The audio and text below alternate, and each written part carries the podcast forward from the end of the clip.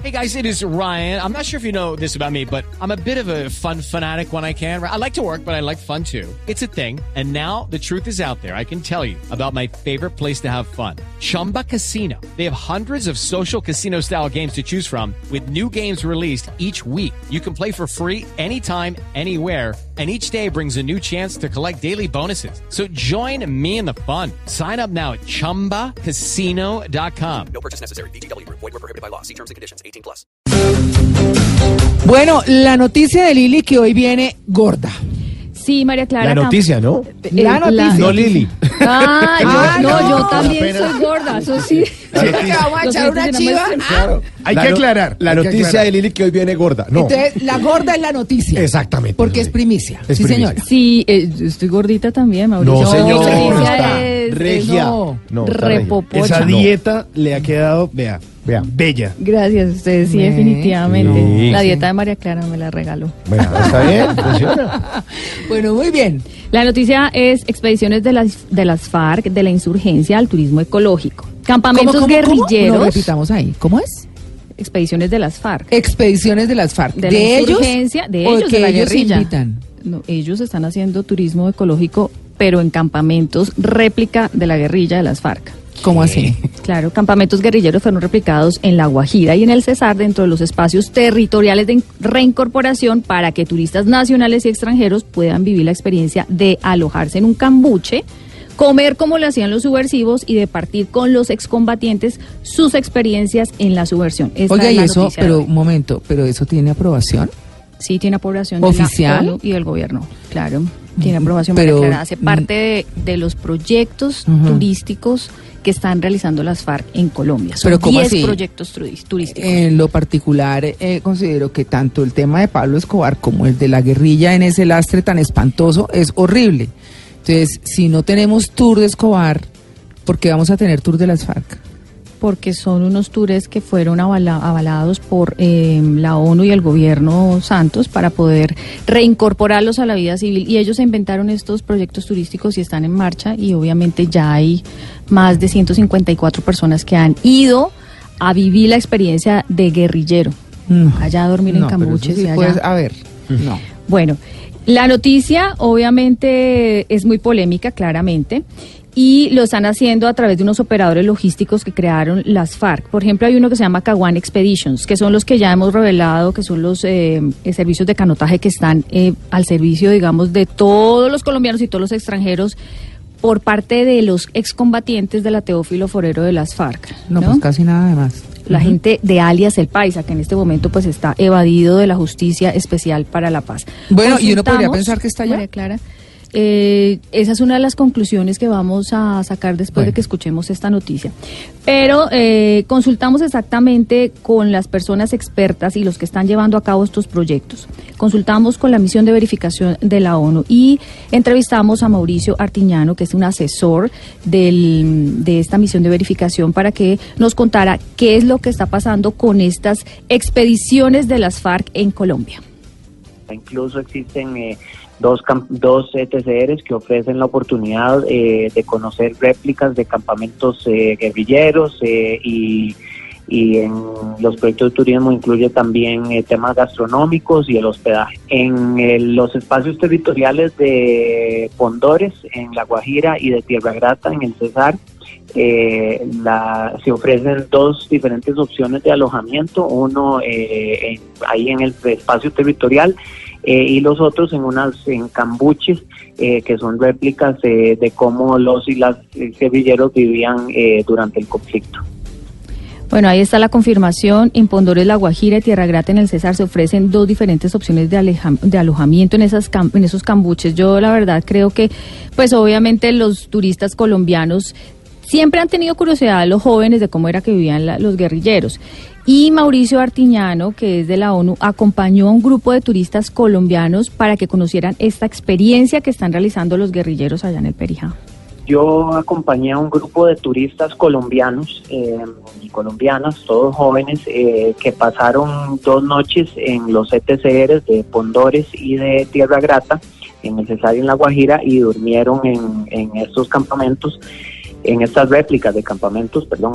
Eh, y bueno, les pareció muy interesante, tenían muchas preguntas, por ejemplo, sobre los hornos que utilizaban, eh, sobre la manera en que producían la comida, sobre el tema de la seguridad, sobre cómo dormían. Eh, y fue muy interesante ver el tipo de preguntas que les hacían los jóvenes a los exguerrilleros. Eh, eran más también como un tema muy práctico, el tema social, el tema de cómo era la vida, eh, pero también eh, se generan preguntas a veces incómodas. eh, sobre el tema de el tema de los abusos que se cometieron durante el conflicto, etcétera. Eh, y, y lo que todos dicen al salir de esa experiencia es que, eh, aunque a veces las conversaciones sean incómodas, que están muy contentos de que esas conversaciones hoy en día ya se pueden dar. Turistas extranjeros también han ido. Estudiantes de la Universidad de Dartmouth en los Estados Unidos visitaron estos ETCRs que son réplicas de campamentos guerrilleros de las FARC. En cuanto a turistas internacionales, eh, un grupo de estudiantes de la Universidad de Dartmouth en Estados Unidos eh, visitaron estos mismos ETCRs el año pasado y el profesor luego me escribió contentísimo de que la experiencia para ellos había sido muy impresionante eh, y tener de, de nuevo esa posibilidad de interactuar de manera tan íntima, tan cercana. eh, con personas que están ahora mismo eh, en su proceso de incorporación a la vida civil. Compartir con los exguerrilleros de las FARC de la Teófilo Forero, ¿cómo les parece la gente de alias El Paisa en las Caguán Expeditions, que es hacer canotaje, Mauricio, lo que nos estaba comentando hace un minuto? Sí. Y es, es un tema muy difícil y muchas preguntas nos dejan. Mauricio Artiñano nos cuenta que la Federación Internacional del Rafting entrenó a guerrilleros de la Teófilo Forero para que hicieran canotaje y ahora van a participar en un concurso internacional. Ellos van a ir a competir con una bandera de Colombia eh, en el mes de mayo. la Federación Internacional de Rafting eh, en reconocimiento del trabajo que ha hecho este grupo de excombatientes y miembros de la comunidad, les extendió una invitación a participar en el Campeonato Mundial de Rafting que se va a realizar en Australia ahora en mayo.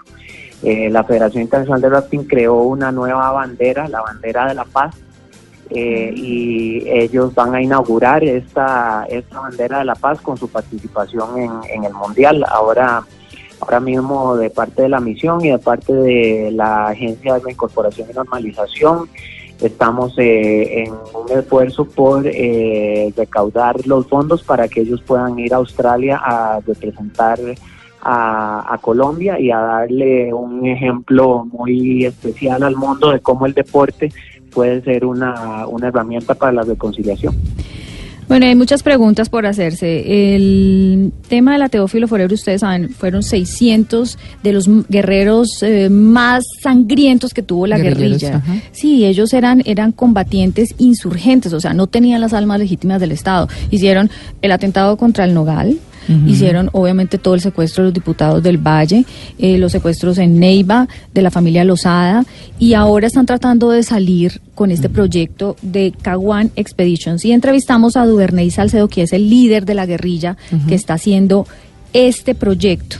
¿Siguen controlando esas áreas? Es lo que uno se pregunta por el río Pato, que es el que colinda con el Parque Nacional Natural Los Picachos, pero ahora, pues en vez de sembrar coca, delinquir, se supone que tienen estas áreas para eh, hacer turismo, ¿no? Viene en la zona del, en la zona de, del pato, digamos la eh, aquí es un, un- cañón, un cañón grande de, de que, que está conformado por varias veredas, como por 27 veredas si no estoy mal, y es una zona grande, ¿no?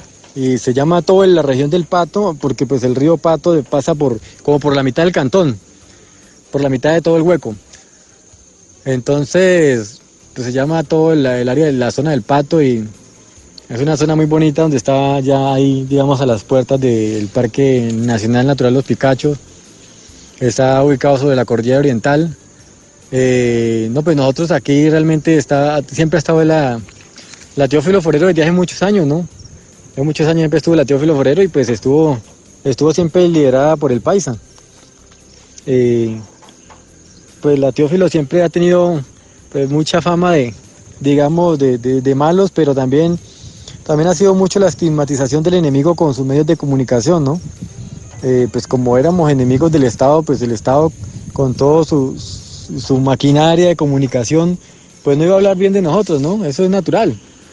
Entonces, eso es lo, lo que ha pasado siempre, pero pues en realidad, por eso también queremos dar, queremos dar a conocer, o sea, todo realmente lo que es el pato ahorita, porque, porque, y darnos a conocer nosotros, porque somos personas que queremos, que queremos la paz, que tenemos una esperanza, que queremos trabajar, echar adelante, ayudar a nuestras familias ahorita que podemos.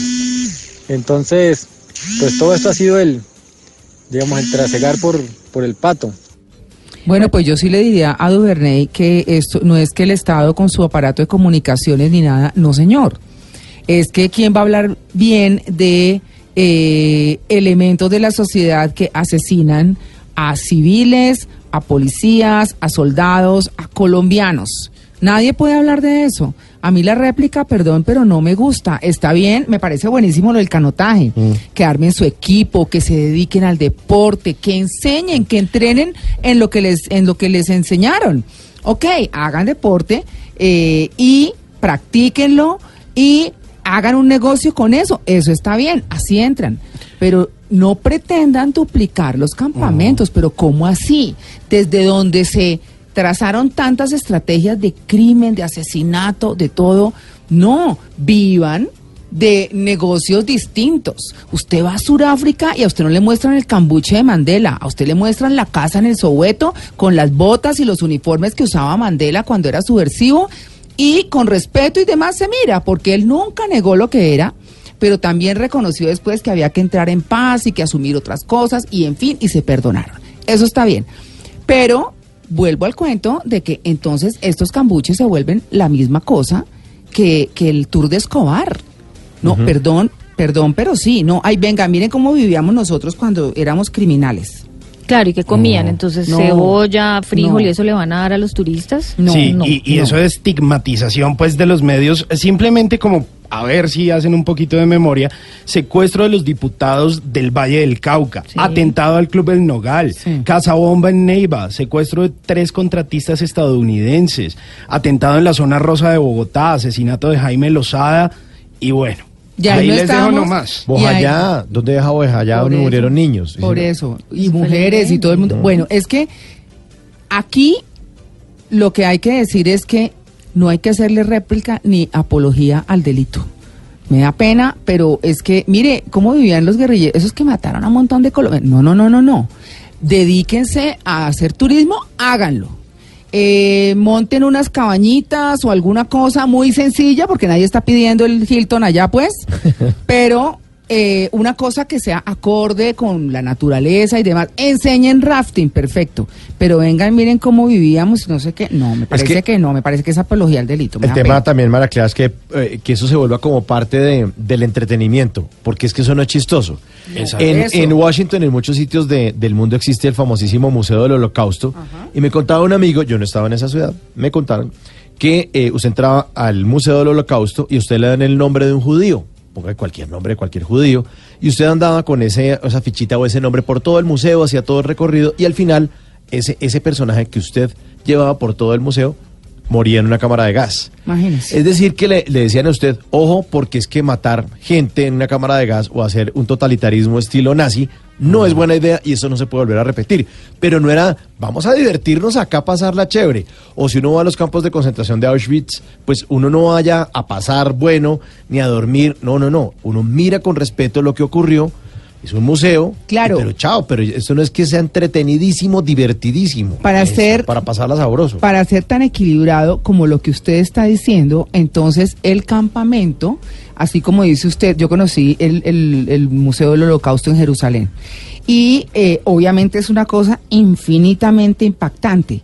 Si quieren que esto no se repita, pues entonces en esos campamentos pongamos las fotos de los atentados, pongamos las fotos de las víctimas, hagamos la lista de todos los atentados, no para vivir en ese... eh, eh, en, digamos como en ese rencor, no, no se trata de eso. Se trata de que no se repita y si son honestos con lo que están haciendo estos exguerrilleros, debían poner la lista de todos los atentados. Si es en el sector de la Teófilo Forero, en esa zona, pues pongan esa lista y digan, somos responsables de X, Y, Z, M, L asesinamos a tantas personas y demás, y esto no se puede repetir. Nos arrepentimos, pedimos perdón y no se puede repetir. Eso es lo que debe haber en un campamento de esos si es que los van a dejar para que pase como en el Museo del Holocausto, que no se repita. Pero hacer esto así como dice Mauricio, Sí, y- como diversión, venga y tan chévere. Viva la vida del guerrillero, levántese Con todo a el hora. dolor que hay detrás en este país y por lo que se hace tan difícil reconciliarnos, yo creo que como el tema es generacional, para ser justos, honestos y, y- y- y- y mostrar que realmente la cosa es genuina y sincera de arrepentimiento, hagan la lista, pongan las fotos. Y, ellos que viven allá, ustedes, señor Duvernay, que viven allá, pongan las fotos y miren lo que ustedes hicieron para que de verdad vean de lo que se tienen que arrepentir y lo que los colombianos no podemos volver a repetir en términos de violencia de ningún tipo. Claro, y la pregunta es, ¿las fuerzas militares tienen el control de esas áreas o solamente son los excombatientes los que están allá? Porque si están haciendo un paquete que incluye canotaje, sendero ecológico, avistamiento de aves en esta zona de Miravalles, es que está en medio de Neiva y. San Sí. Vicente del Chévere. Es que es Caguán. lindo. La, Eso es lindo. la pregunta es, ¿las fuerzas militares y la policía tienen el control de esas áreas? ¿Están eh, eh, operando allá? ¿Están haciendo un control del Estado o definitivamente no? Cuando yo le pregunté a Duvernay Salcelos, combatiente de las FARC, de la Teófilo Forero, eh, sobre ese tema de avistamiento de aves, obviamente hay que apoyarlos a salir de este, de este da lastre de 50 años de guerra. Y esto es lo que nos cuenta exactamente esa zona. Si ustedes escuchan este audio se van a dar cuenta lo difícil que era para las fuerzas militares penetrar al corazón de la Teófilo Forero de las FARC, donde está escondido, estaba o está, no sabemos, eh, alias el Paisa. No, pues, si, Paisa, si, si, digamos, eh, el abogado está diciendo de las FARC que es muy difícil para alias el Paisa salir de una zona para presentarse a Bogotá ante la Jurisdicción Especial para la Paz, si ustedes escuchan este audio pueden ver, escuchar y, sa- y sa- y saber por qué es que es tan difícil para un exguerrillero salir de esas áreas. Lo que ofrecemos aquí nosotros es, eh, Es que- pues eh, aquí tenemos hospedaje y tenemos eh, restaurante también, la comida también le da aquí. Pues eso incluye en el paquete, porque pues Miravalle está como en medio de Neiva y San Vicente, entonces está en una parte alejada, entonces pues le tocaría muy difícil al, turista pues de, venir desde San Vicente, hacer rafting y volverse otra vez a San Vicente, pues es muy lejos. Entonces lo mejor es, es quedarse en el ETCR y pues se queda uno ahí, al otro día se va y ahí come. Eh, aquí también tenemos avistamiento de aves, pues porque estamos al pie del Parque Nacional Los Picachos. Y también tenemos eh, canyoning, si quieren hacer canyoning.